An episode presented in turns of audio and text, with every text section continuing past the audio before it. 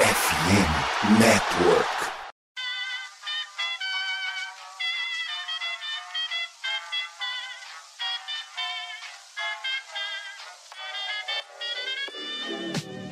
Mais uma rebatida forte. E ela tá fora daqui! Uau! E ela deu! É home run! Aquele abraço! E aí, galera do beisebol, como é que vocês estão? Espero que bem. Ai, ai, ai. Menos de 30 dias para o final da regular season. Está começando agora mais um episódio do meu, do seu, do nosso Rebatida Podcast Beisebol, o podcast oficial para falar da FN Network, a maior plataforma sobre esportes americanos em português aqui no nosso país. E é um prazer ter nesse podcast no Rebatida o podcast mais recomendado do beisebol para falar da nossa Major League. Sim, amigos e amigas, o mês de setembro está indo, estamos gravando esse episódio na noite de domingo, 11 de setembro, 21 anos, né, do atentado ao 11 de setembro, com certeza uma, uma data que foi lembrada hoje por muitos jogos, né, em muitas cidades houve homenagens aos bombeiros, aos policiais, enfim, e a gente fica aqui para registrar um outro passo importante no episódio de hoje, como vocês podem ver aí, as mudanças nas regras para 2023. Não foi só uma mudancinha, não, foram algumas mudanças. Nós vamos tirar o episódio de hoje para falar com você sobre isso. Peço para você seguir a gente nas redes sociais, arroba Rebatida Podcast, Rebatida que está no Instagram e também no Twitter. E eu não estou sozinho, comigo Vitor Silva e Guto Edinger.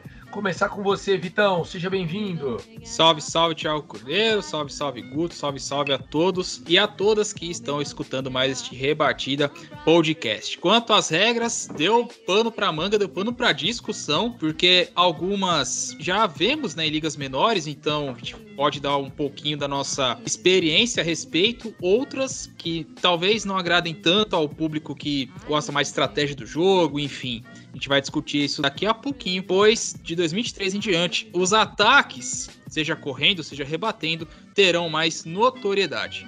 É isso, o nosso Birdland BR vai ser aqui muito importante para nos explicar cada uma das regras. Nós vamos falar sobre coisas boas de estudo, sobre problemas que isso possa acarretar. O Yankees Brasil tá também na sala. Salve, salve, Gutinho! Fala, galerinha, Vitão, Thiago, galera de casa. Que felicidade esse final de semana pro torcedor de Nova York. Mas o 11 de setembro, né? Nós nunca nos esqueceremos. Era isso que tava na chuteira de Aaron Judge no jogo de hoje. Um jogo que foi marcado por atraso com chuva, mas uma data importante aí. A data em que o povo americano meio que abraçou os Yankees por tudo que aconteceu. Foi o 11 de setembro de 2001, muito louco. Mas o que importa, infelizmente para algumas famílias, aconteceu aquele trágico atentado. Tentaremos seguir e seguimos desde então. E vamos que vamos falar um pouquinho de beisebol, falar dessas regras aí, pitch clock, bases maiores, enfim, muita coisa nova para 2023. Algumas que podem ser um pouquinho, um pouquinho ruins. Perfeitamente. Lembrando que a gente chega para vocês na edição de Luke Zanganelli e na parceria da MW Lab. A MW Lab automatiza todo o departamento de vendas online da sua empresa. Se você tem algum produto, algum serviço e quer colocar à disposição na internet, procura a galera da MW Lab, eles criam uma verdadeira máquina de vender. A MW Lab é 24 horas automatizando, caçando o link e faz de ponta a ponta. A gente brinca que joga de catcher até outfielder, viu, Vitão? Os caras fazem do seu site até lá o landing page, o remarketing, o rebranding da sua empresa. E eles usam a ferramenta mais reconhecida da América Latina, que é a RD Station. Eles são certificados, parceiros Platinum da RD Station. Onde tem RD Station, tem resultado. Então é isso. Quer vender como gente grande, vem para a MW Lab. Lembrando que a MW Lab está nas redes sociais e aqui na descrição desse episódio tem o link. Entra pelo link, faz o orçamento. Não custa nada fazer um orçamento. Eles que acreditam na FN Network. Dito isso, agora sim, começou o Rebatida Podcast.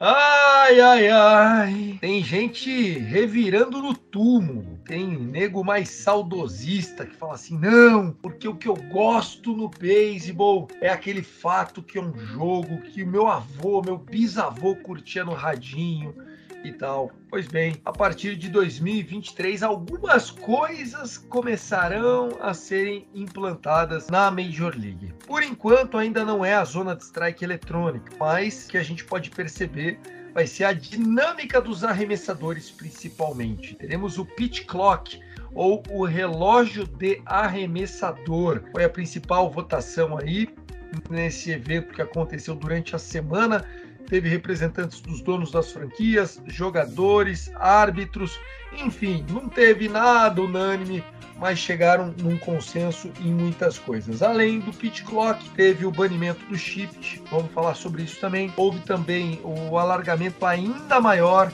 das bases, parece que o Hit Hill ficou pistola, trouxe uma almofada da casa dele lá. Enfim, vamos começar pelo pit clock, que eu acho que ele é o mais polêmico Gutinho, pessoal inventou moda, precisava mudar alguma coisa. Como é que você enxerga essa mudança do relógio? Como a gente citou já no último show antes do show que gravamos eu, Vitor Silva e Vitor Salviano, a gente falou muito das mudanças que aconteceram no college também. Né? E essas mudanças chegaram na Major League Baseball. Cara, o pitch clock é muito complexo de analisar porque, como a gente sabe, vai ter muitas nuances para falar. A gente vai falar muito sobre o pitch clock em si, mas basicamente o arremessador terá um tempo limite para fazer cada arremesso. Porque a Major League Baseball, os jogadores e todos aderiram a isso, para deixar o jogo mais dinâmico. Exemplificando pra galera de casa, mais moderno, para atrair mais público. O jogo tentar mudar de, sei lá, 3, 4 horas de duração para 2, 2 horas e meia. O pit clock já existe nas minors. E ele tem funcionado, tem jogos que às vezes não duram nem duas horas, jogos que duram duas horas e meia, duas horas e quarenta em média. Então tem funcionado sim nas minor leagues, mas são cheias de nuances. Eu citei na última, no último enquete que o pitch clock ele vai ser atrelado de forma diferente, com o jogador em base e sem jogador em base. Com o jogador em base, e, e aí o Vitão pode me corrigir se eu estiver errado, o arremessador tem 20 segundos. Sem jogador, são 15. E o catcher segundos, são... cara, ó. 15 segundos é nada, galera. Recebi a bolinha, preparei, dei aquela jogadinha no quadril, soltei meu ombro, olhei pro catcher, respirei ele me passou no pitch com, não gostei do pitch, não gostei, era uma bola rápida, ele mandou uma outra, eu concordei. Parei, a hora que eu vou fazer o movimento já deu 17, cara, não tem como, 15 segundos é pouquíssimo, pô. É, é, esse o tempo em média, assim. E detalhe, né? Outras nuances desse negócio é: o catcher é obrigado a estar em posição faltando 9 segundos pro arremesso. O rebatedor é obrigado a ter os dois pés dentro do batter box. Alguns jogadores gostam de colocar o pé fora. Vou fazer um exemplo que eu tenho, que eu vejo muito. O Rizzo, ele fica muito próximo do plate e às vezes ele tá com o pé fora do batter box ali facilmente. Eu tenho muito jogador que gosta de fazer isso e o jogador, além de estar tá com os dois pés, ele tem que estar tá alerta pro arremesso faltando 8 segundos. O relógio começa quando o pitcher tem a bola, ou seja, na, na, no momento em que o catcher lança a bola e o pitcher pega a bolinha, tá valendo. A contagem começa a valer aí. É, o relógio começa no, a partir do segundo arremesso do jogo. Durante a troca de rebatedores, a gente tem um relógio secundário de 30 segundos. Não vale pro fim da entrada. Enfim, se eu ficar aqui, eu vou ficar até amanhã falando nuances. Não, mas é, mas peraí, você tá indo muito rápido. Vitão, como é que você. Primeiro, vamos lá. Um gente em base, 20 segundos, sendo que você pode no máximo dois picotes, porque o terceiro, se não pegar, você já avançou o cara. Mas não dá nem tempo de fazer um picoque em 20 segundos, quanto mais três, pô.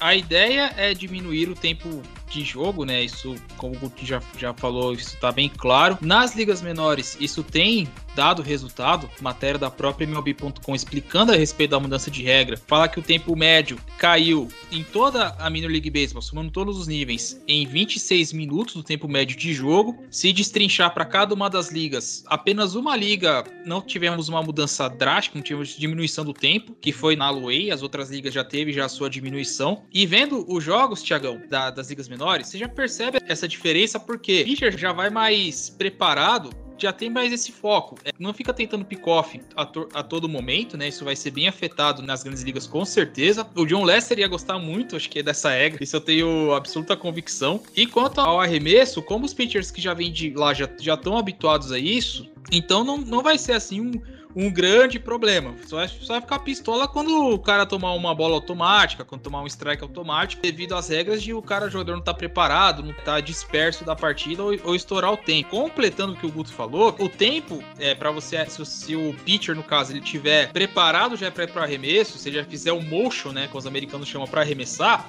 o relógio zera. Então, os pitchers vão ter um plano de jogo digamos, bem mais centrado, bem mais preparado para evitar essa digamos, confusão de comunicação que pode acontecer caso não tenha é, algum arremesso. Então isso também vai ser uma, uma mudança bem drástica é, de 2023 para frente. Bom, e aí é, eu acredito que esse tipo de conduta vai fazer com que o jogo realmente ele seja um pouco mais rápido. Tem uma previsão de quanto isso na prática vai reduzir? Vocês falaram das minor leagues já implantando algumas coisas. Como é que tem sido isso? Bom, dentro das ligas menores, já tem acontecido desde 2019 e eles citam essa questão da diminuição do tempo de jogo. Tirando 2020 que a gente teve temporada, 2021 que já tivemos uma redução do, do jogo, o destaque maior já fica para 2022. Pois já tivemos casos de partidas nas ligas menores tendo duração de menos de duas horas, já com pit clock implementado e tudo mais. A nível Major League Baseball, o tempo de jogo dura em média 2 horas e 50, 3 horas, se a gente fosse passar do tempo médio das ligas menores para o jogo de Major League Baseball na média, o jogo aqui é por umas 2 horas e 20, 2 horas e meia, por causa que você vai ter tempo para arremessar, o intervalo entre a troca de um pitcher e outro, de uma entrada para outra, também já vai ser tudo cronometrado, já vai ter já toda aquela preparação. Então, a tendência é ficar tudo mais não ter perda de tempo, né? Já ser tudo ali bem programado, bem relógio Tag Horror, Rolex, né? Como na Fórmula 1 como eles costumam é, usar, né? Para poder. Heuer. É, Tag Heuer, exatamente, para poder já seguir nessa linha. Na prática, no ambiente, o público, no geral, vai, vai perceber essas diferenças com certeza. Eu não me preocupo assim tanto com, com o tempo de jogo, porque, por experiência própria, o pitch clock ele não, vai, não vai afetar tanto no tempo de jogo, porque você já vai estar tá preparado porque vai vir pela frente. A questão é a dinâmica. E é aí que o bicho vai pegar. Você acredita que tem prejuízo para os pitchers ter que arremessar mais rápido, Gutinho? Como é que os sindicatos dos jogadores, eles votaram a favor ou contra essa, essa medida do pitch clock? Cara, antes da temporada começar, a gente teve um novo acordo. Né? As regras já foram pré-estabelecidas lá atrás. Eles já saberiam que viria essa mudança de regras. Como a gente citou, nenhuma delas foi unanimidade. Alguns jogadores gostaram, outros não. Nada é 100%. A gente vai ver realmente na prática no que vem. Do que eu posso dizer, tendo em vista que, pelo tempo que eu acompanho o Minor League e tudo mais, tenho visto boas coisas da, do pitch clock, de algumas dessas mudanças que já foram implementadas, né? Eu acho que é questão de adaptação, tanto do torcedor quanto do jogador. A gente vai ter que ir se adaptando. Mês de abril da próxima temporada vai ser muito de adaptação desse novo estilo, né? Mas eu acho que vai deixar o jogo mais dinâmico em alguns aspectos. No geral, a gente vai ter que muito esperar para ver, porque às vezes uma mudança que acontece na minor league especificamente tem um resultado totalmente diferente da major, né? Então,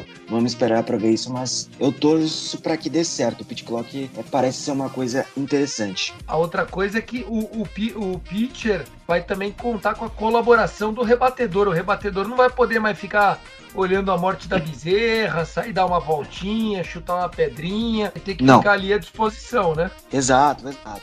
Se a defesa ela for pedir tempo, vai cair na conta do pitcher. É, é outra nuance de jogo também. Outra coisa é que se estourar o, o relógio, ninguém vai, vai ser eliminado, vai ganhar base de graça. Não vai acontecer isso. Mas, por exemplo, o jogador tá com uma contagem 0-2. 0 bolas, 2 strikes. Excedeu o tempo, por culpa do arremessador. A contagem vai virar um 2. Vai ganhar uma bola na contagem. Agora vamos virar a ideia. Se tiver com o rebatedor, ele tiver atrás da contagem, para dois também, ele toma o terceiro strikeout eliminado. Strikeout vai para conta do arremessador e é isso. A mesma coisa do outro lado. Tá com contagem cheia? bola, quatro bolas, é walk. E assim vai funcionar pra, pra seguir Como a diria a minha avó, Vitão, tem que doer no bolso, senão não vai aprender. Igual quando o cinto de segurança começou a ser obrigatório no Brasil. Tinha os caras que falavam, ah, não vou usar, não vou usar. Primeira multinha que chegou em casa, precisava ver, o bichinho não saia mais de casa sem cinto. Pois é, vai ser na prática que isso vai acontecer. Nas ligas menores, eu vi um caso com o Paul de Jong, shortstop que abriu a temporada pelo Cardinals, mas estava jogando tão mal que acabou descendo pra AAA. Imagina que ele não tivesse ligado. Entendi, sei que ele conseguiu tomar um strikeout porque ele não estava preparado no Batter's Box, que foi o caso que o Guto citou. Então, se por exemplo, imagina a cena, Thiagão, World Series, contagem 3-2, rebatedor jogador tá lá para empatar o jogo, fazer alguma coisa. Aí ele esquece a contagem, strike 13, eliminado pelo tempo, o time é campeão. Se o cara não aprende aí, não vai aprender nunca mais, velho. Meu Deus, haja coração. mano. E como é que vai ser? O relógio vai ficar. Vai ser relógio tipo da NFL, assim, todo mundo vendo? Ou é aqueles 6 segundos do futebol que o goleiro tem uns 9, na verdade? Não, não. Vai ficar algum ponto do estádio, vai ter o cronômetro e vai ficar não só na frente do, do pitch, né, para que ele possa ver o tempo, mas também em, em torno do estádio, para eles verificarem que, olha, o, começou a contar o relógio do arremessador. Aí já você já fica de olho já para saber quando é que o jogador vai arremessar, enfim, já vai ser visível para todo mundo no estádio. Cara, vai ser engraçado isso, hein? Vai ter pitcher lamentando. Pessoal, quando implementa uma regra nova, não tem muita ideia do impacto que isso pode ter no jogo, né? Porque tem pitchers que eles precisam de um tempo maior para concentração, para execução do arremesso. Eu tô preocupado com essa galera, viu? Exatamente, exatamente. A gente tá falando de caras que às vezes demoram muito mais, até 30, 40 segundos. Por exemplo, o Nestor Cortez, ele tem toda uma dancinha, às vezes, pra fazer um arremesso específico dele. É, ajuda a desconcentrar o rebatedor. Vezes é a própria estratégia do arremessador pra desconcentrar o rebatedor. Esses aí vão ter que se adaptar, porque senão não vai ter condição de jogar, né? Porque vai tomar bola toda hora por causa do tempo. Tem que se adaptar, não tem o que fazer. Tem algumas mecânicas que são extremamente demoradas. Então é questão de adaptação e. Porque senão, tchau, a gente vai pegar um arremessador que consiga arremessar dentro de determinado tempo. Porque é complicado, né? Precisa arremessar no tempo a partir de 2023. Senão é o que eu disse. Bola, quatro bolas, vai virar walk, daí vai virar base lotados. Vai ficar cedendo walk toda hora. Não vai conseguir nem arremessar. E eu já começo a imaginar a torcida, né? Ah, ah, tipo, comemorando. Ou seja, não só o relógio vai atrapalhar a concentração do arremessador adversário, como a torcida com certeza vai fazer barulho atrapalhando aquele momento pré-arremesso. Cara, vai ficar um jogo tenso. Mais até do que já é quando a gente acompanha em outubro, né? Playoff que já é tenso por si só. Imagina então numa situação de tá valendo vaga, ou no estádio é cheio, onde a torcida faz uma pressão danada, vira um caldeirão. Meu amigo, pro pitcher visitante vai ser um, um furdúncio danado, né? Porque tivemos também a implementação do, do pitch com. Tem caso de torcida fazer tanto barulho que o cara não escuta, aí vai um arremesso errado, o cidadão manda o que não foi combinado, um abraço. Agora, com essa questão do relógio que o pitcher principalmente vai ter seu tempo ali para arremessar, se ele não tiver preparado para esse momento, vai ser um deus do sacudo isso aí também, viu? Caramba, cara, eu fico pensando, né, Guto? Que arremessador, fora o Néstor Cortez, que arremessador hoje da rotação do Yankees, você tem certeza que vai sofrer? O Cortez. O resto tem mecânicas bem tranquilas, assim. O Taylor arremessa de forma consideravelmente rápida, o Clark já é da nova geração, então não vai ter problema. O Cole também não tem muito problema, não. Talvez eles diminuam um pouco o tempo. Não tô dizendo que eles demoram em torno de 20 segundos, mas eu tô falando que eles vão ter que encurtar o tempo. Já, já saiu até a estatística que, em média, um arremessador do Yankees demora 23 segundos para dar um arremesso. Então, não vai ser uma mudança tão alta para a rotação do Yankees. Até porque alguns desses caras não devem estar aqui ano que vem, enfim. Mas eu acho que no geral não vai ter tanto problema pro Yankees. O Astros, por exemplo, eu esqueci o nome, acho que era o Pedro Baez, né? Tem uma mecânica de arremesso que dura quase um minuto. É, o Pedro Baez, Lamula, ele era do Dodgers. Ele tem uma mecânica de arremesso bizonha. Tanto é que ele tava na Minors, ele foi agora giefado, né? Ele foi mandado embora, porque ele tava apanhando nas Minors. Nas Minors ele ficava cedendo walk por causa disso. Todo confronto demorava mais e tal, e ele reclamava. O cara reclama do relógio, pô. Uma coisa é a gente reclamar do relógio, pô, o relógio, cara, tô acordando cedo, esse relógio. Outra coisa é você ver o relógio passar e você não fazer nada. Ainda envolvendo o pitch clock, tem mais alguma coisa? Qual é o lance do catcher? O catcher precisa ficar já prontinho. Meu Deus, vai ter nego ferrando tudo. Ele tem que estar pronto, faltando 9 segundos para arremesso. E o rebatedor, 8. O rebatedor tem um segundo de vantagem em relação ao catcher. Não é tanta coisa assim, não vai fazer tanta diferença. A gente tem muitas nuances aqui. Basicamente é isso, tem que estar dentro do tempo. E o tempo para troca de arremessadores e intervalo de entradas é de 2 minutos e 15 segundos. Quanto que é atualmente? Depende. Tem intervalo às vezes que dá 3, 4 minutos. Ah, e tem aquele arremessador, Vitão, que fica pedindo mais um, né? Ele arremessa, dele põe o dedinho, mais um. Ele arremessa, mais um, mais um, mais um, mais um. Esses caras aí estão ferrados agora. Porque já tem todo um cronograma, né, que eles fazem para o pro aquecimento já antes dele entrar, né? Porque já aquecem no bullpen, né, com os catchers que já ficam por lá para participar do, do aquecimento, depois vão fazer o aquecimento com o catcher de jogo. Eu fico me perguntando se eles não vão abrir exceção para casos de, de pitchers que se machucam e o outro não teve tempo, não teve tempo de aquecer devidamente para poder jogar. Então, tem esse pequenininho detalhe que não é tão corriqueiro assim de acontecer, mas nesse caso espero que a liga tenha bom senso, né? Porque se o pitcher já, já vai ter que se adaptar todo para essa mudança do pitch clock, imagina aquele que não tem seu aquecimento devido em caso de extrema urgência, né? Então tem que ver direitinho como é que vai fazer isso aí, né? Vamos ver na prática para ver se depois a MLB não, não faz alguns ajustes, enfim. É só vendo para crer. É, e só tá começando a polêmica, hein?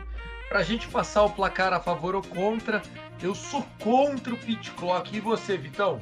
Eu não vejo problema. No caso do pit clock, eu sou a favor. O pit clock, pra mim, tranquilo. Pra quem já costumava ver jogo nas ligas menores, na Major League Baseball não vai ser problema. Tinho, pra terminar essa, essa primeira questão. Eu também sou a favor, eu acho que não tem problema nenhum. Mas já é costume de ligas menores. A gente, eu e o Vitão, a gente acompanha muito, né? Então já tá acostumado, não vejo problema nenhum. Acho que é tranquilo até. Bom, vamos lá, vamos agora à segunda mudança, essa polêmica também. O Shift estará banido a partir de agora. Eu, Thiago, sou um cara tradicionalista, agradeço o fim do Shift, mas eu vi bastante gente reclamando, viu? E o Shift é um mérito de estudo e o rebatedor deveria aprender a fugir do Shift. De uma maneira ou de outra, a grande verdade é que o shift já era.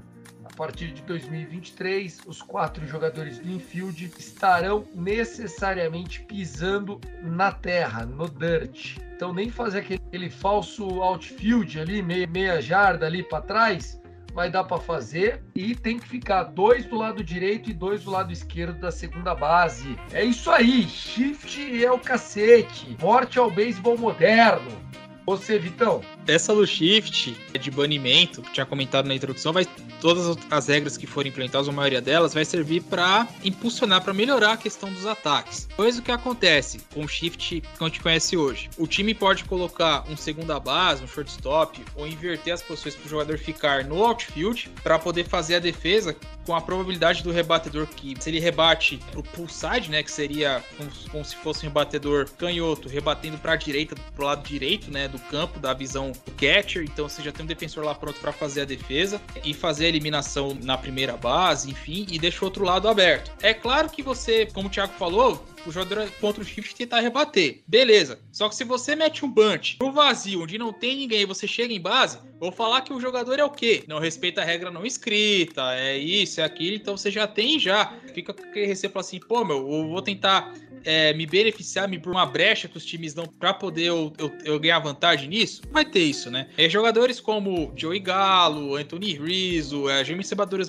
canhotos ou destros quando o infield é pro lado esquerdo, eles vão comemorar muito, né? Porque vai ter caminho aberto, assim como era nos anos 80 e 90, de onde não, não existia né, o shift, e vai beneficiar muito mais os ataques. Mas, por outro lado, apesar de da, da turma que não gosta e tudo mais, você limita a estratégia defensiva dos adversários. Então vai ser uma outra questão de, de adaptação dos times para eles poderem se virarem né, contra essa questão do shift. Ah, cara, o shift era uma inovação né, no beisebol moderno. Eu sei que eles trouxeram a tomada de decisão para facilitar que os ataques anotem mais corridas, porque hoje, por mais que a gente que acompanha beisebol mais tempo goste de jogos em que o pitcher está extremamente dominante, o meu bem no geral que é ataque. Corrida, que é home run, que é o que traz mais o público. Não sei como é que vai ser, como é que vai funcionar isso, até porque a gente tem times que são muito função de estatística e analítico, né? E que estudam todo o processo do rebatedor adversário.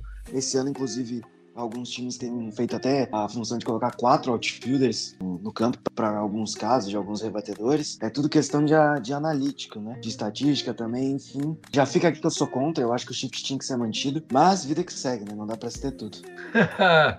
Não dá para se ter tudo realmente. O shift, eu acho que ele, da mesma forma como o pitch clock, é para tentar deixar o jogo mais frenético. Porque assim, se você só tem 15 segundos para arremessar, Vitão, também não dá para ficar fazendo bagunça lá. O terceira base corre pro right field Igual o Manny Machado quando vai pegar o Max Muncy. Também dá pra colocar Gleiber Torres sendo o quarto outfielder, Brandon Lau, né? Então, tinha essas formações não ortodoxas, né? Que eram usadas e que acabava dando certo. Mas não quer dizer que não é porque você vai colocar o shift que vai ser algo que vai dar certo. Você aumenta a probabilidade de você conseguir a eliminação.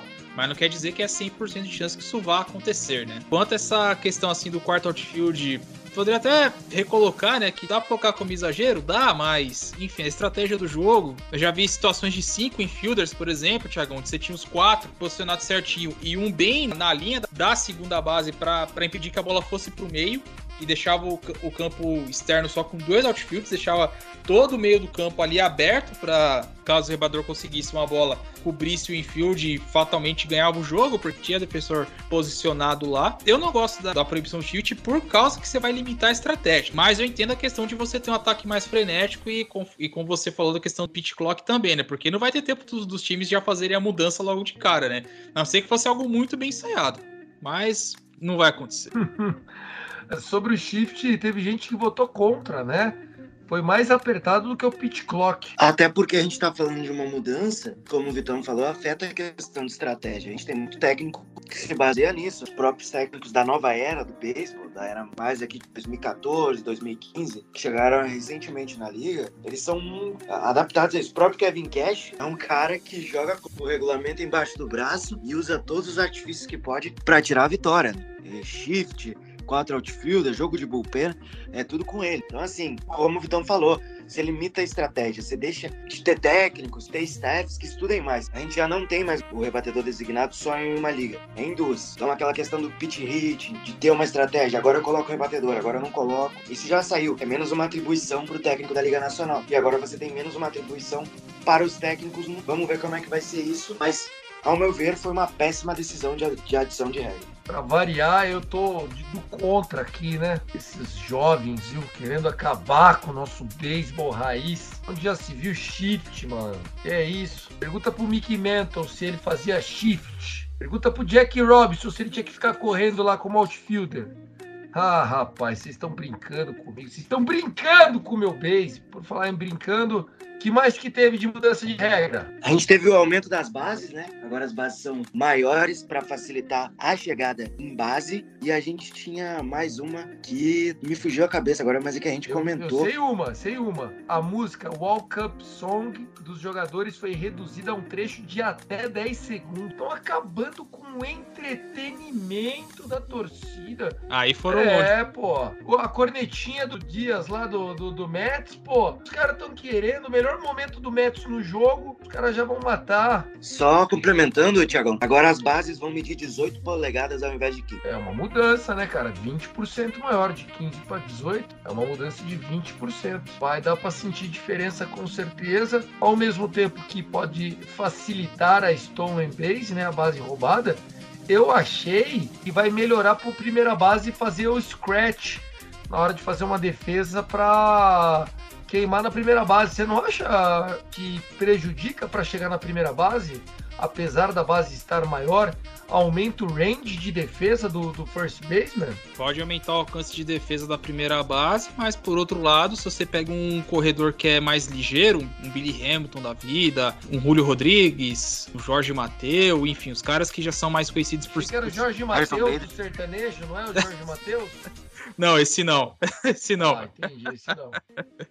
esse não. Mas, enfim, só voltando aqui ao assunto, se você tem um jogador que é mais propenso à correria, Tiagão, se você tem uma base maior, você vai facilitar também pro corredor para que ele também chegue em base, você não concorda? Imagina, vou dar um exemplo aqui para você, você que já é mais do, do da turma da, das antigas. Imagina o Rick Henderson, se com a base que a gente já, já conhece hoje, ele já fez o que fez, imagina se ele tivesse uma base maior. O estrago que ele não faria. Sendo que você aumenta o alcance pro corredor chegar em base. Mas vamos ser sinceros, né? Os catchers hoje são melhores defensivamente do que os catchers que o Henderson pegou, né? Sim, isso a gente pode, isso a gente pode colocar na pauta também, mas independente do, da questão do, dos catchers e tudo mais, eu digo na, na, do aumento da base. Se você tem um jogador que, se ele é bom percorrendo Cara, mas, bases. Mas, tudo... mas 3, hum. polegadas não é nada. 3 polegadas é. Olhem pro seu celular. Seu celular deve ter o quê? For um, um Samsung S qualquer coisa. Uma tela de 7 polegadas. É metade de uma polegada. É metade de uma polegada. É metade de uma tela de celular aumentou? Aumentou, mas não aumentou tanto assim. Mas pior que quando- você vê a diferença da base das ligas menores para uma base atual da MLB, você já percebe que a diferença é, é bem maior, cara. Não vou dizer que é assim, Parece- maior, maior parece Um escandaloso. almofadão, parece um almofadão mesmo. Parece mesmo. falou. É enorme, cara. É grande. De verdade. Ainda mais que fica é, todo ele voltado pro campo. Então, a diferença é muito grande, cara. Se você pegar um jogo de ligas menores, por curiosidades, ou ver alguma foto, você vai ver a diferença. A base é enorme, cara. A diferença da base de MLB pra de, de Minor League Baseball vai dar uma diferença muito grande. Quem é mais antigo diria que a nova base é a base de Itu. Lembra que o pessoal falava que em Itu tinha coisas gigantes? Aí, É, a é. base de Itu. Exato, isso, mesmo, per- perfeitamente. Ou, pra galera mais moderninha, é como se desse cogumelo do Mario pra base, e ela aumenta. Aê, deram uma aumentadinha nela. Então, beleza. Então, World Cup Song, só contra cortar o, o barato dos jogadores. Porque, pô, é todo mundo, todo jogador tem aquele seu momento que toca a sua musiquinha. Enquanto eu tô falando isso pra vocês, eu tô lembrando do Fred Freeman subindo pro, pro home plate. Ele escolheu uma salsa. Parece que ele é latinaço, né? Aí é o Fred Freeman, deve ter aquela, aquele quadril de cimento dele. Mas enfim, eu acho que é um momento legal, um momento em que a torcida gosta, faz festa. Estão querendo acabar com o entretenimento favorito da família americana. Não canso de repetir aqui. Para encerrar, então, no geral, vocês foram a favor ou contra as mudanças? Gutinho, primeiro você. Cara, a grande maioria veio pra melhorar. Eu sou a favor. Algumas eu ainda acho que não deveriam acontecer, como o banimento do shift, um atraso ao que a MLB quer, que é um beisebol mais moderno. Mas tudo bem. Lá que é um beisebol ofensivo também. E essa do All Cup Song eu também sou contra, que eu acho que é um momento especial pro jogador. Ele tá entrando e tudo mais. Pô, a entrada do Edwin Dias é algo que marcou essa temporada. Todo mundo sabe o que aconteceu que acontece quando começa a tocar música. O Edwin Dias sai do bullpen e ele entra. Também sou contra essa, mas a grande maioria veio para melhorar e vai ter uma mudança significativa, né? E também no- na montagem de elencos. A gente vai ver muito mais time com jogadores bem mais atléticos, que conseguem roubar mais bases. Isso vai ser uma mudança que vai começar a acontecer já no próximo ano. Perfeitamente, as regras então foram aprovadas e agora passam a valer a partir da temporada 2023. Agora sim, encerrando o primeiro bloco, Luke solta o órgão mais famoso do beisebol.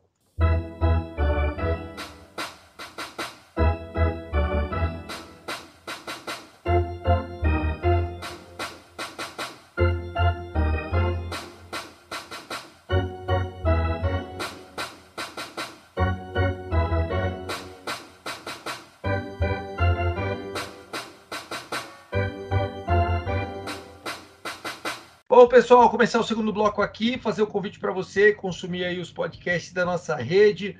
A NFL tá de volta, tem muita coisa legal na FN Network, famonanet.com.br, famonanet nos arrobas aí. Fica o convite para você curtir, tem muita coisa legal. Seu time ganhou no final de semana da NFL? Perdeu? Ih, rapaz, perde no beisebol, perde na NFL. Parecendo o Gutinho. Gutinho tá comemorando, ganhou dois jogos do Tampa Bay, gente. Olha aí, faz. Enquanto isso, o Green Bay dele tomou uma surra do Vikings. Não é igual eu, o Miami atropelando, Dodgers atropelando. Como é bom ser Miami Dolphins, viu, Gutão? Tô bem tranquilo, a gente anotou 20 corridas em dois jogos contra o Tampa Bay Rays. Tampa Bay é um ex-clube em segunda atividade, viu? Inimigo do entretenimento. Não, velho, esse aí-. Aí que tá, eles estão eles tão completos. Quem tá lesionado é a gente. O Yankees jogou esse final de semana sem 17 jogadores, contando arremesso e Rapaz. jogador de posição. A gente perdeu na sexta-feira, né? 4x2, mas ganhou ontem por 10 a 3 e hoje 10 a 4 Dois jogos seguidos com um home run de Stanton aí. Tudo bem que ontem foi contra o catcher, né? Que eles colocaram na, na entrada. Mas foi home run, então eu não vou recusar. Não tava Pra rebatendo ninguém. Fantasy vale, né? Pra Fantasy tá E ótimo. eu tenho ele no Fantasy. Eu tenho ele no Fantasy, então tá tudo bem. Então tá tudo certo. Ele foi 2 de 4 ontem. Hoje Vamos bateu começar por essa série. corridas. Vamos começar por essa série. Nesse momento, o, o Yankees vencendo a série por 2 a 1 contra o Tampa Bay Rays, senhores, amplia ainda mais a, a sua gordura na divisão leste da Liga Americana. São cinco jogos e meio de distância para o Tampa Bay, 85 vitórias, 56 derrotas. Capaz, 85 vitórias pro Yankees. Eu lembro que o Yankees estava umas 5 vitórias na frente do Dodgers. O Dodgers já tá com 96. Rapaz do céu, que isso. Bom, o Yancão venceu o Tampa Bay, deu a lógica, foi surpreendente. O que aconteceu aqui? Eu achei surpreendente da maneira que foi. Não a lógica pra, pra gente jogar em casa. A gente tinha vantagem. Hoje, talvez. Hoje forçaram muito pra ter jogo, né? A previsão do tempo era de chuva o dia inteiro lá no Bronx. Conseguiram ali reter, não sei o que fizeram, algum alguma dancinha da chuva lá que segurou a chuva por oito entradas. Aí na nona desabou a água. Mas daí já tava no final também. Acabou. Gente, como eu disse, anotou 10 corridas em duas entradas ontem e hoje. E aí depois só foi mais controlando. Hoje foi jogo de bullpen de ambos os times. Última série entre Rays e Yankees de temporada regular no ano de 2022. Não tem mais Rays e Yankees. E agora o, o Rays aí segue a sua toada. Ainda tem duas séries contra o Houston Astros. Tem série contra o Red Sox e nesse início de semana, tem uma série de cinco jogos contra o Toronto Blue Jays, que vai ser muito importante para as definições do wild card da Liga Americana. Perfeitamente. Vamos lá, mais alguma série para você destacar antes de eu passar a bola pro Vitão? Vou destacar o Cleveland Guardians também, que a gente estava comentando o Vitão antes, e tá numa briga aí por wild card ferrenho, né? Tá loucura, loucura. Eles varreram a série deles no final de semana e estão se garantindo aí nessa briga por wild card. O White Sox chegou na divisão central e o Guardians está mantendo ali a, a divisão à sua espreita. Então é importante ganhar séries e varrer então quando der.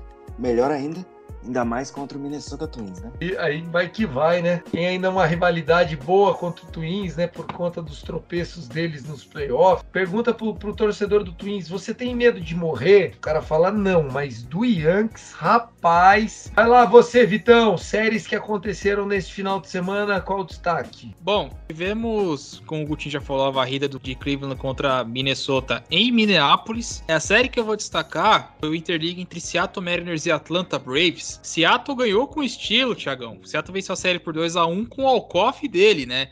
de Julio Rodrigues, rebatendo ao Alcoff contra o seu. Deve morar no seu coração, tem um espacinho ali para Kenny Jansen, acabou cedendo o home run para o Julio Rodrigues e Seattle, junto com o Tampa Bay ali, segue na espreita com Toronto para saber quem vai ser o wildcard 1, 2 e 3, porque o time já se distanciaram do Baltimore, que é o primeiro fora, mas está cinco jogos e meio atrás. A impressão que tenho como, só vendo jogos, tenho como torcedor é que o time chegou no limite.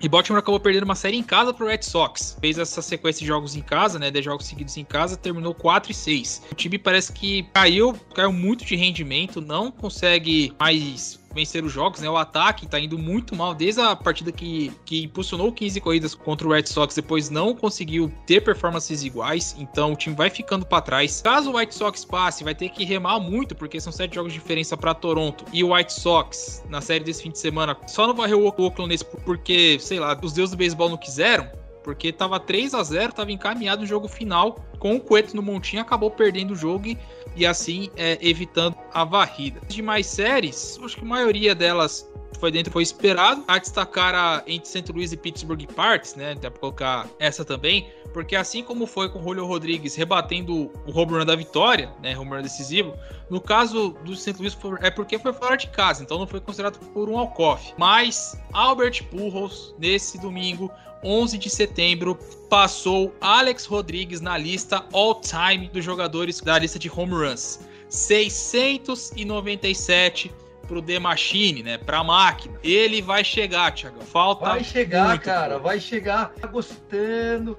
Cara, agora só faltam três, é isso ou dois? 3, tá com Três. 697. Cara, vai chegar, vai chegar. Tô na torcida, ele merece e tá sendo mais rápido do que todo mundo previa, né? A volta dele pós do All-Star Break é imparável. Ele rebatendo, chegou a ter partida com dois home runs. A maioria delas, desses home runs foram contra canhotos, né? E curioso que nesse fim de semana ele teve home run também contra destros, né? Ou seja, longe de ser aquele Pujols que foi no começo dos anos 2000. Mas o de agora, talvez jogando mais relaxado, mais solto e com o Cardinals também com a sua Devil Magic, né, como foi apelidado, tá dando tudo certo pro camisa 5 e se ele chegar no home run 700 até o fim dessa temporada regular, e ele vai chegar, vai ser uma comoção gigantesca, você pode ter certeza. Ah, com certeza, com certeza vai ser uma comoção grande, porque todo mundo gosta do El Tio Albert Pujols e a grande alegria é ver, né, esse, esse, esse countdown. O Alex Rodrigues tinha 296, foi empatado no começo do final de semana e hoje, domingão, foi ultrapassado. Agora à frente apenas Baby Ruth, Hank Aaron e Barry Bonds. Que homem, Albert Pujols. A gente já falou bastante dele num dos últimos episódios aí do Rebatida. É só procurar na capinha que você vai achar o homem. Bom, das séries do final de semana, chegou minha vez, né? Puxa vida, tava esperando mais do nosso Oriolão, o Orioludo, para variar. Ô, Orioles, tá jogando fora. As chances de playoffs estão se esguairindo, viu, Vitão? O time chegou no limite, é o que dá para falar. O famoso foi até onde deu. A gente fala que não é um time muito talentoso.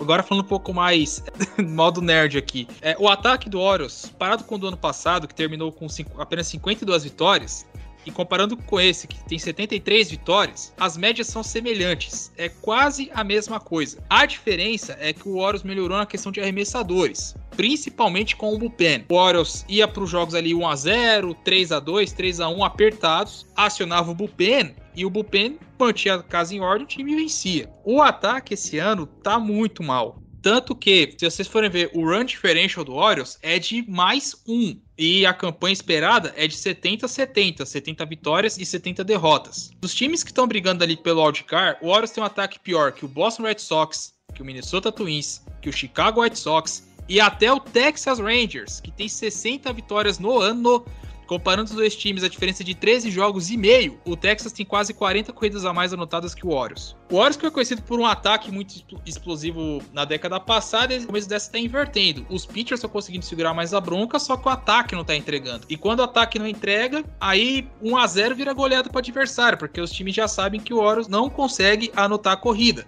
Se não for pro home run, rebatendo com corredores em posição de chutar a corrida, a coisa também não anda, isso vai minguando, vai tirando a confiança do time.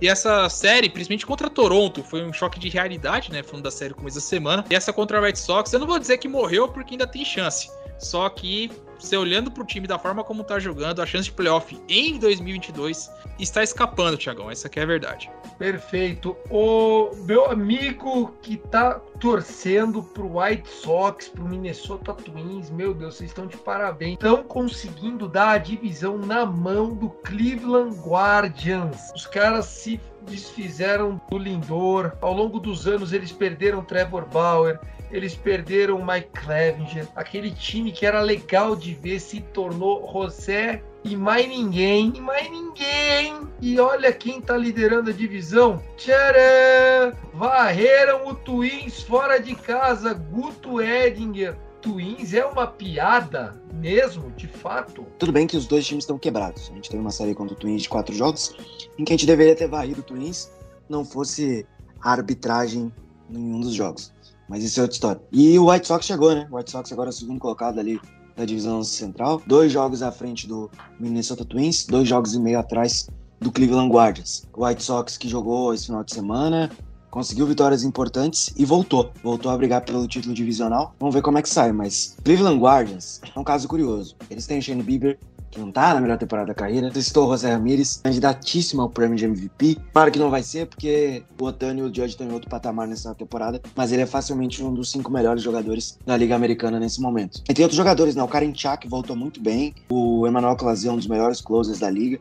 O Cleveland sempre tem um arremesso muito consistente, né? E aí a gente tem também o lineup que, cara, é José Ramirez, aí apareceu um Steven Kwan, vai gostando do negócio aqui, vai é o nome acontecendo daquele que era ali. do Padres lá? Tinha um cara do Padres, o cara era horroroso. Josh Naylor. O, ne Do Josh é, o Naylor é a primeira base. Malandro, o maluco era vesgo, vesgo. Ele devia jogar para Olimpíadas, aqueles beisebol vendado. Porra, chegou no Cleveland, o cara arrebenta, velho. Slugging lá em cima. Caraca, ó, e sabe, isso tem nome e sobrenome. Terry Francona. O cara é um mito. Baita treinador, pode pôr na conta do coaching staff, viu, Vitão? Sim, Brancona que é, essa semana foi anunciado que ele volta pra temporada 2023. Ele é um vencedor, né, cara? Tirou o Sox da fila, né, pô? Não, não digo mais a questão em campo, que a gente sabe da competência que ele tem comandando o time, mas também fora dele, né? Por tudo que ele passou, as doenças que ele teve, que ele teve que se afastar do time. Na temporada passada, ele, a segunda metade do até então Cleveland Indians foi comandada pelo, pelo bench coach. É, foi algo assim que Pro Francona se cuidar também, que sempre, sempre tínhamos problemas de saúde que se o Guto é, conseguir pegar aí pra informar a galera, porque de cabeça agora eu não vou lembrar. E esse ano, ele já livre, inteiro, comandando o time de ponta a ponta, tá aí o resultado, né? Tá aí o resultado, sem dúvida nenhuma. Francona fazendo um belíssimo trabalho. Vamos lá, agora as séries que se iniciam nesta segunda-feira. Tem jogos na segunda, tem jogos na terça, muita coisa acontecendo e a gente traz aqui para vocês. Lembrando que antes a gente estava acostumado a lançar esse episódio na segunda noite, terça de manhã.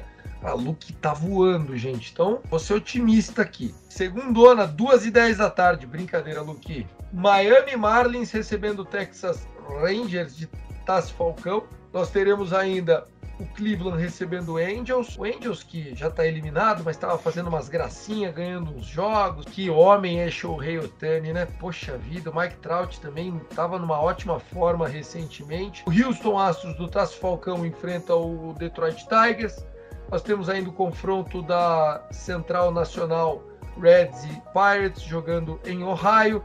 Tampa Bay saindo do Bronx visita o Toronto Blue Jays. Em Nova York, no Citi Field, o Mets recebe o Chicago Cubs, confronto bem emblemático de grandes torcidas. A doubleheader do Miami termina à noite com o John Gray pelo Rangers contra o novato Braxton Garrett. Eu brinco que esse cara tem nome de piloto de NASCAR. O Dodgers viaja até Arizona, podendo ficar a um jogo de garantir a divisão se vencer, o Magic Number cai para um. Fechando a rodada, o Atlanta Braves tomou mais uma blow save do Kenley Jensen. A galera lá de Atlanta comprou gato por lebre, hein? Visita o São Francisco Giants. Ainda nesse início de semana, das séries para avaliar. San Diego Padres tem um compromisso difícil fora de casa contra o Seattle Mariners.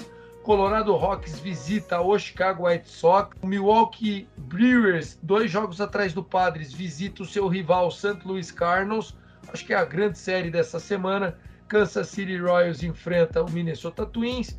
Tem um jogo com mais ou menos uma rivalidade aqui e ali, um tal de Boston Red Sox e New York Yankees em Boston, assim, um jogo mais ou menos. Tem ainda esse sim, jogão, Nationals e Baltimore Orioles, o meu Orioludo, que tá me iludindo e levando meu dinheiro. Acho que é só, falei de tudo aqui. Na verdade, faltaram duas, né? Essa série do Rangers contra o Marlins, olha só como o calendário é doido. Eles vão fazer essa doubleheader contra o Marlins e o Texas vai receber o Athletics já na terça-feira, né? Ah. Ou seja, ter essa. O calendário é doido e temos outra Interliga que acabou não entrando na lista, né?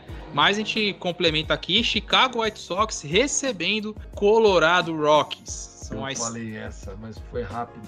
Falei, falei sem muita empolgação, você não percebeu. Beleza. Você esqueceu de um jogo, Vitão. Faltou. Pro tem Phillies e Marlins. Chegou. Phillies e Marlins. Tem Phillies e Marlins na, ter, na terça-feira ah, também. É, porque eu falei porque do Marlins e, isso. e Texas aí. Eles vão. O, Texas vai jogar contra o Ace e o Marlins vai jogar contra o Phillies na terça-feira. É aqueles jogos realocados da greve. Você destaca? Red Sox Yankees, Guto? É um jogo, uma série curta, dois jogos. O Yankees já pegou o avião na quarta-feira para ir para Milwaukee. Então, não tem muito o que destacar, assim. Eu acho que o Yankees é, era bom sair com os dois jogos lá de Boston para dar uma afogada na, na divisão, já para abrir 10 jogos. Eu vou destacar Toronto Blue Jays e Tampa Bay Rays, que não é uma série de dois, três jogos, é uma série de cinco jogos que começa na segunda-feira, tem doubleheader na terça-feira e termina só na quinta-feira com Kevin Gausman no montinho por Toronto, numa temporada muito boa, jogando tão bem quanto jogou ano passado por São Francisco. Então eu vou destacar essa série, eu acho que é uma série crucial para o wild card da Liga Americana, porque os dois times vão se matar. E aí tem Seattle Mariners ali buscando uma vaga, tem os times da Central. E por mais que eu acho que ambos os times estarão nos playoffs. É sempre bom ter um jogo de vantagem e você não sabe se esse confronto pode se repetir na disputa do wild card, né? Que esse ano mudou, então é, é bom ficar de olho aí. Vou, vou com, com, essa série, eu acho que tem tudo para ser muito divertida e tem tudo para ser bem disputada. Todos os jogos lá em Toronto, no Rogers Center. Lembrando que o Rays tem meio jogo de vantagem para Seattle. Tá tudo muito embolado, né? O Tampa Bay Rays tem 78 vitórias e 60 derrotas. O Seattle Mariners 79 vitórias mas 61, derro 61 derrotas. E o Toronto Blue Jays tem 78 vitórias e 61 derrotas. Tá tudo muito embolado ali, então essa série pode mudar bastante coisa para a disputa de wild card. O Baltimore corre por fora, como o Vitão já falou, cinco jogos e meio. Eu vou destacar Giants e Braves mais pelos duelos de, de pitcher que nós teremos nessa série, série de três partidas. Logo na segunda-feira, vamos ter o Alex Cobb arremessando pelo Giants contra, falamos dele no último show antes do show, Spencer Strider e a força do bigode, pois, né, o Giants. Fica a dúvida aqui, Tiagão, se você conhece o Nathan também há um pouco mais de tempo e tal, ele também acredita no Giants ou já era? Ele já largou mão, né? Já soltou, já soltou a toalha já. Time de orçamento humilde, né, como foi falado é, no, Ah, no ano passado. Modinha, modinha. Buster Posey parou, acabou o time. Só daqui a 80 anos. F total. Bom, mas só co- complementando aqui, na terça-feira vamos ter Mike Wright, né? Outra surpresa vindo do Atlanta Braves, muito sólido, se enfrentando Jake, Jacob Yunis. Jacob Yunis que no Kansas City Royals jogava absolutamente nada e em São Francisco se encontrou. E o duelo de quarta-feira vai ser um duelo bem divertido, Tiagão, porque é Charlie Morton contra Carlos Rodon. Ou seja, vai ser uma Ei. partida bem legal. Vai, o jogo na quarta-feira começa às 15 para as 5 da tarde aqui no Brasil. Vai ser um duelo bem interessante para a galera acompanhar. E uma série para ficar de olho também é o Interliga, que para os dois times é crucial, né? Que é Padres e, e Mariners. Seattle tem uma folga ali até razoável, né, comparando com os times que estão fora da Liga Americana, mas a Liga Nacional, o Padre só tá a dois jogos à frente do Milwaukee Brewers na classificação. Ou seja, se o time tendo algum vacilo, se por algum milagre o Milwaukee conseguir acabar com a Devil Magic do Cardinals, a coisa pode perigar ali e podemos ter uma briga de foice ali entre San Diego e Milwaukee para essa última vaga, hein, meu? Eu acho que o San Diego tem um calendário bem difícil. Por exemplo, essa semana eles jogaram contra a gente, viajam para Seattle, fazem os jogos contra o Mariners, também tá ali na disputa, e voltam para jogar contra quem? Contra o Dodgers de novo. Então, assim, para eles tá difícil, cara. E o Dodgers tá ganhando da galera sem fazer força. A gente perdeu o jogo 1 dessa série contra o Padres. Um vacilo do Mookie Betts. Nunca vi. Ele cometeu dois erros no mesmo jogo. Acho que agora ele fica uns seis meses sem errar. E aí a gente tomou duas corridas e perdemos o jogo por 5 a 4 nos innings extras. Mas depois foi dois passeios do Dodge. Hoje, o time que eu gostaria de enfrentar nos playoffs é o Padres.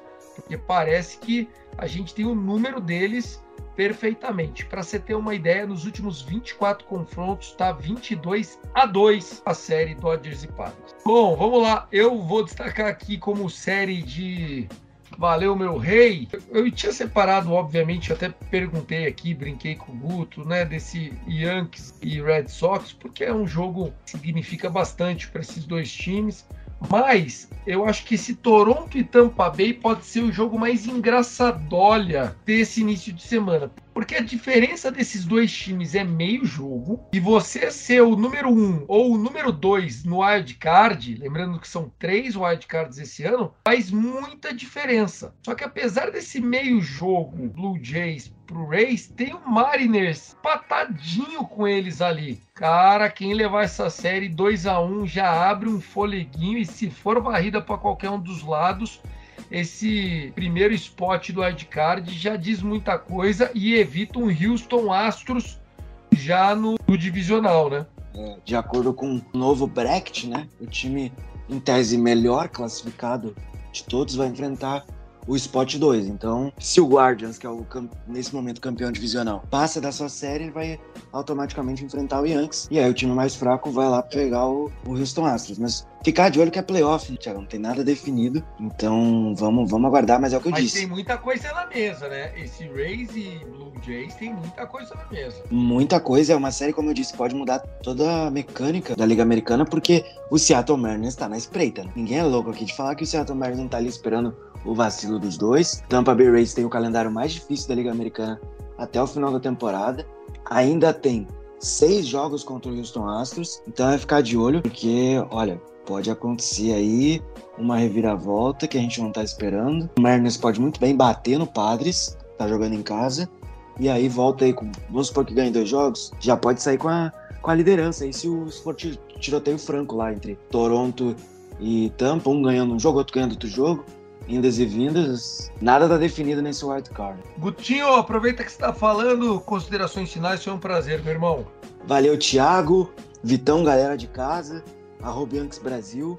É isso aí. Parece que meu time voltou à normalidade, né? Espero que continue assim até o final da temporada. O meu número mágico não é tão simples que nem do, do Tiagão, mas é o 17. Então, dando 17 jogos aí, a gente vai ter uma distância diminuída aí, quem sabe, esse título de divisional. Logo mais, espero que a gente garanta contra o Boston Red Sox na próxima série de quatro jogos. É isso, até a próxima. Fiquem bem. E galera, último mês de temporada regular. A gente vai ter jogo a torta e a roda. Aproveitem muito. Aproveitem que tá acabando. Vitor Silva, um arroba pra você, pra professora e até semana que vem, irmão. Abraços, é, obrigado aqui pelas palavras, né? Um beijo pra professora Musa Lilian. Pois é. Ex-musa, hein? Ex-musa. Foi Ex- musa um dia, agora é ex-musa agora. Que que? Afinal, ela, ela, ela só gosta agora da, da turma do meio de semana, tô sabendo, né?